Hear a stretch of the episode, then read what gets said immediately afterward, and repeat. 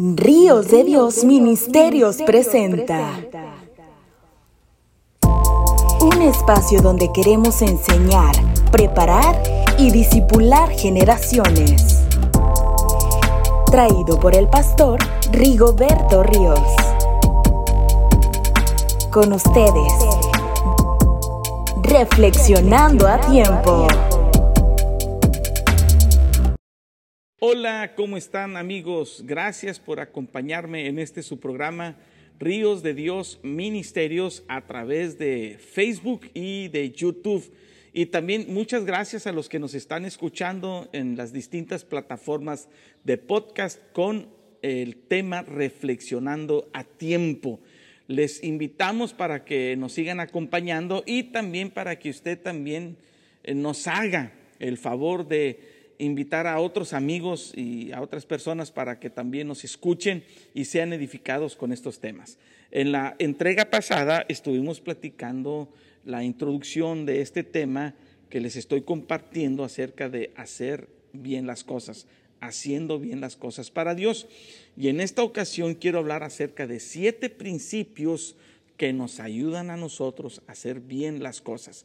¿Cómo podemos hacer bien las cosas? Bueno, pues Aquí están estos siete principios. En primer lugar, principio número uno, tener en cuenta que somos hijos de Dios y como tales debemos actuar.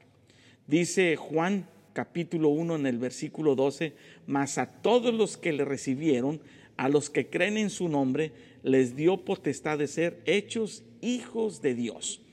Ah, la gente muy comúnmente dice, todos somos hijos de Dios y tienen razón en razón de la creación, porque como todos somos criaturas de Dios, somos hijos de Dios. Sin embargo, para ser legalmente, para ser verdaderamente hijos de Dios, Juan 1.12 dice que el paso es recibir a Jesús, creer en Jesús y recibirlo como Señor.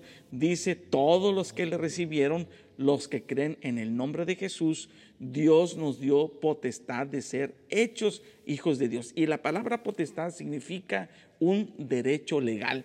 De, en otra, de otra manera, usted y yo tenemos el ADN de Dios y como tal debemos actuar. Si Dios hace bien las cosas, entendemos, si entendemos que Él es Dios por excelencia, Él es excelente por excelencia, pues entonces nosotros tenemos que hacer también las cosas de esa manera.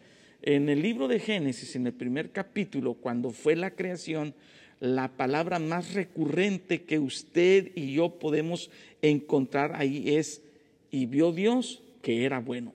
Todo lo que Dios hizo es bueno. De tal manera que nosotros, como hijos de Dios, todo lo que hagamos debemos ser, debe ser bueno, perdón. Dice un dicho, hijo de tigre pintito o de tal palo, tal estilla. Bueno, sí funciona entre nosotros y Dios. Usted y yo debemos tomar en cuenta que si somos hijos de Dios y Dios hace las cosas bien hechas, usted y yo debemos hacer bien las cosas. Así que actuemos como verdaderos hijos de Dios. Tengamos en cuenta que somos hijos de Dios. En segundo lugar, debemos tener determinación. Esta es una palabra muy importante. En Segunda de Crónicas, en el capítulo 2, en el primer versículo, cuando Salomón está construyendo el templo de Dios, dice la Biblia, determinó pues Salomón edificar casa al nombre de Jehová y casa para su reino. Así que debemos determinar hacer bien las cosas, determinar es diferente a solo desear hacer las cosas, porque cuando solo deseamos hacer las cosas, vemos obstáculos muy grandes, pero cuando tenemos determinación, vamos contra los obstáculos por muy grandes que, que sean estos. Cuando solo deseamos hacer las cosas, oímos los sentimientos y no las convicciones. Cuando tenemos determinación, estamos firmes en nuestras convicciones eh, eh, plantadas y arraigadas en Dios. Cuando solo deseamos hacer las cosas, eh, escuchamos con temor los malos augurios y, los malos consejos. Cuando determinamos hacer las cosas, escuchamos con fe la voluntad de Dios. Cuando solo deseamos hacer las cosas, soñamos, tenemos sueños grandes eh, para hacer las cosas eh, que queremos hacer, pero cuando tenemos determinación, hacemos que esos sueños se hagan realidad. Así que cuando deseamos, cuando solo deseamos hacer las cosas, pues nos mantenemos pasivos.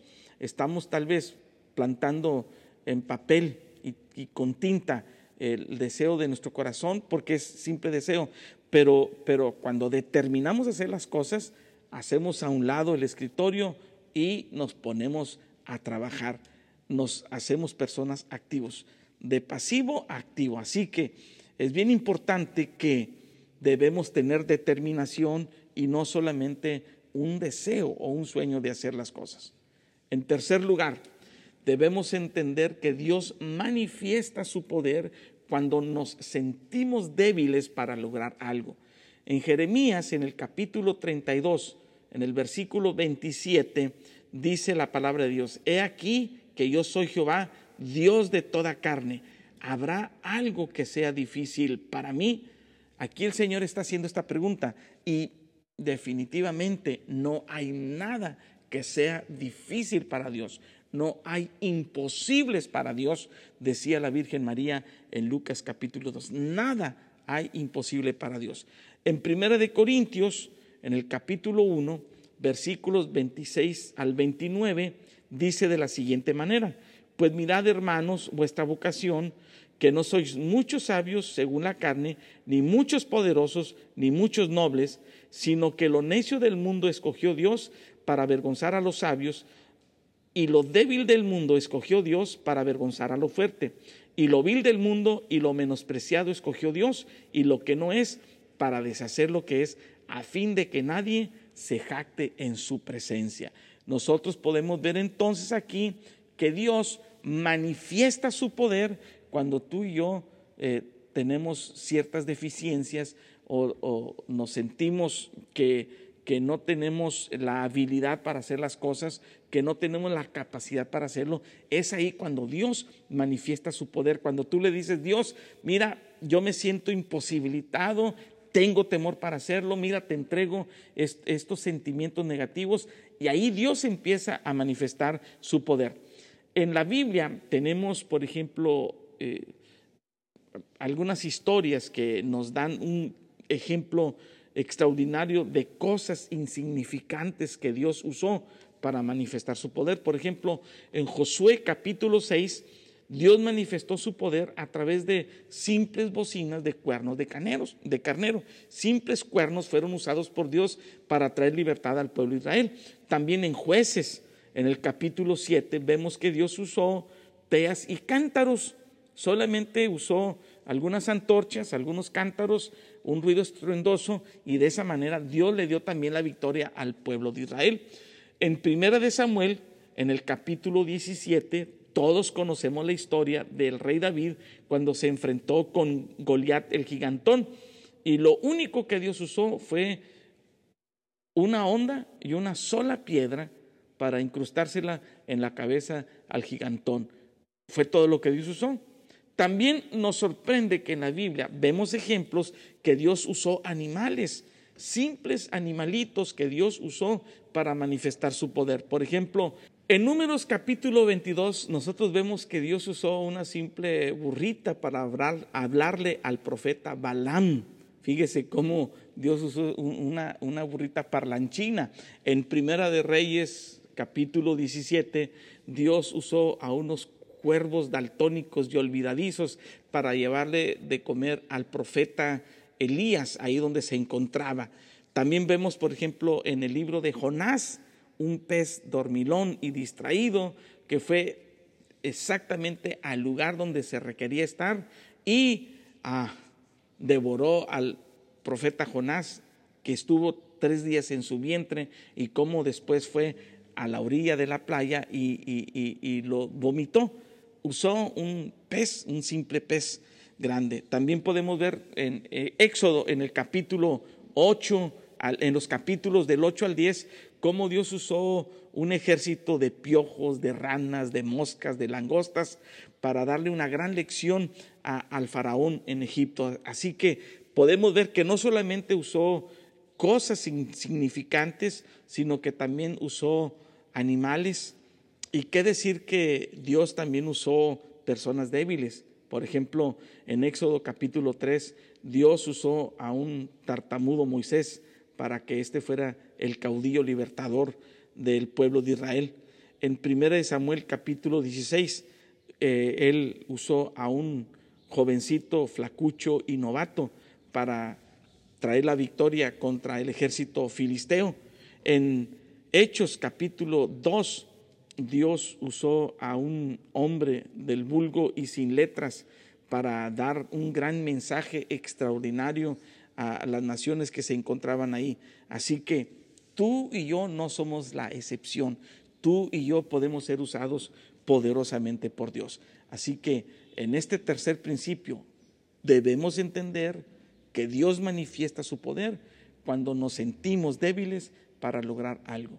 Número cuatro, debemos tener una actitud positiva ante cualquier proyecto que tengamos. En otras palabras, debemos ver a Dios más grande que el problema o al problema más chico que Dios. David, eh, eh, el, rey David supo que Dios era más grande que Goliat y por eso fue contra aquel gigantón bocón, la historia que les estamos platicando. Y me, me, gusta la actitud de David cuando se enfrenta ante este gigantón que dice, ¿acaso soy un perro para que me traigan a este muchacho con palos y con piedras? Pero en el capítulo 17, en el versículo 37, en el versículo 45 y en el versículo 50, miren la declaración poderosa que hace el rey David. Jehová, que me ha librado de las garras del león y de las garras del oso, él también me librará de la mano de este filisteo. Esa actitud positiva, su confianza en Dios extraordinaria. El versículo 45 está diciendo, entonces David le dijo al filisteo, tú vienes a mí con lanza, espada y jabalina, mas yo vengo a ti en el nombre de Jehová de los ejércitos, el Dios de los escuadrones de Israel, a quien tú has provocado. Y dice el versículo 50, así venció David al filisteo con onda y piedra e hirió al filisteo y lo mató sin tener David espada en su mano. Así que esta es una manera en que tú y yo debemos eh, actuar, con una actitud positiva. En Jeremías capítulo 15, versículo 19, Dios le dice eh, eh, al profeta, si te convirtieres, yo te restauraré y delante de mí estarás. Y si entre sacares lo precioso de lo vil, serás como mi boca. Conviértanse ellos a ti y tú no te conviertas a ellos. ¿Qué significa entresacar lo precioso de lo vil? Que cuando tú y yo vemos cosas negativas, cuando vemos un ambiente negro, un, un ambiente de imposibilidades, tú y yo debemos actuar con eh, un espíritu positivo creyendo en Dios. Debemos ser positivos como aquel zapatero que fue enviado a la isla. Eh, se cuenta que una zapatería envió un empleado para que abriera mercado. Entonces este empleado envía una carta de regreso y dice, ¿saben qué? Es imposible abrir una, una zapatería en este lugar porque nadie usa zapatos y no creo que tengamos éxito. Y después de tiempo envían a otro empleado y este empleado regresa una carta diciendo, ¿saben qué? Esta es una extraordinaria oportunidad. Quiero que me envíen muchos zapatos. Aquí vamos a tener la, la zapatería más exitosa porque todos están descalzos y necesitan zapatos. Estaban los dos en la misma situación, pero su manera de pensar era diferente. En quinto lugar, otro, otro principio, debemos actuar y esforzarnos. Salomón no solo determinó, sino que actuó, no solamente tuvo el deseo de hacer las cosas, sino que se puso en acción. En la vida nada es gratis. En la vida cristiana ni siquiera la salvación es, gratis, porque Cristo pagó por ella y pagó con un precio muy alto. Así que muchos, para alcanzar la bendición de Dios en la Biblia, tuvieron que esforzarse. Por ejemplo, Naamán debió haberse zambuido en un río que él eh, no deseaba, para poder sanar de la lepra, ahí en segunda de Reyes en el capítulo 5. ¿Se acuerdan de Saqueo? También en Lucas eh, capítulo 19 dice el versículo 3 que él tuvo que trepar a un árbol sicómoro para poder tener un encuentro cara a cara con el divino maestro. Él tuvo que esforzarse, ese chaparrito de Jericó, para estar en un lugar alto y ser visto por Jesús. También podemos ver, por ejemplo, en Lucas capítulo 8, de aquella mujer de flujo de sangre que tuvo que arrastrarse en medio de la gente para ser sana. Y ella decía, si tan solo tocare el borde de su manto, seré sana. Ella tuvo que esforzarse. Su esfuerzo valió la pena. Valió el esfuerzo, de, valió la pena el esfuerzo tanto de Naamán el sirio, de Saqueo y de aquella mujer de, flujo de sangre, también de Bartimeo, ¿se acuerdan que le impedían eh, eh, que él tuviera un encuentro con el Señor? Pero entre más lo callaban, más gritaba Bartimeo el ciego. Otro principio más, el principio número 6, aprovecha las adversidades para dirigir tu rumbo a la visión de Dios.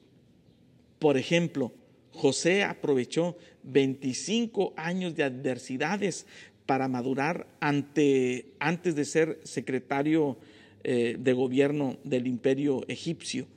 Pedro, aprovechándose del hacinamiento que había entre los curiosos burlones que estaban en el aposento alto, aprovechó esa oportunidad para predicarles el Evangelio.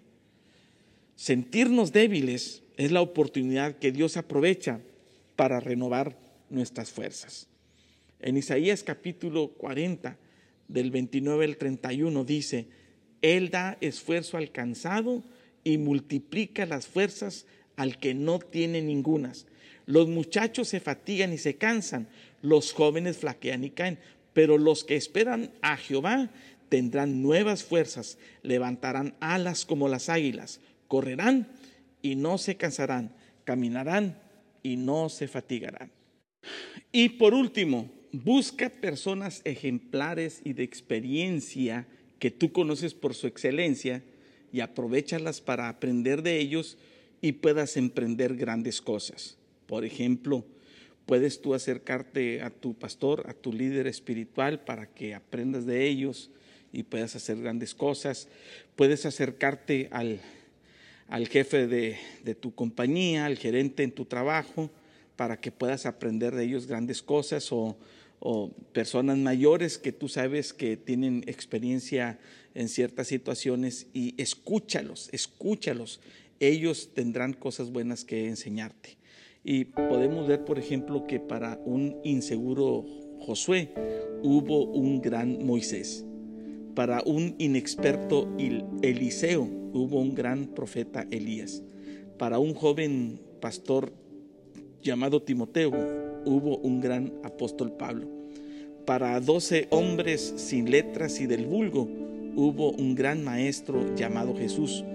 Y ellos lograron revolucionar la historia hasta nuestros días.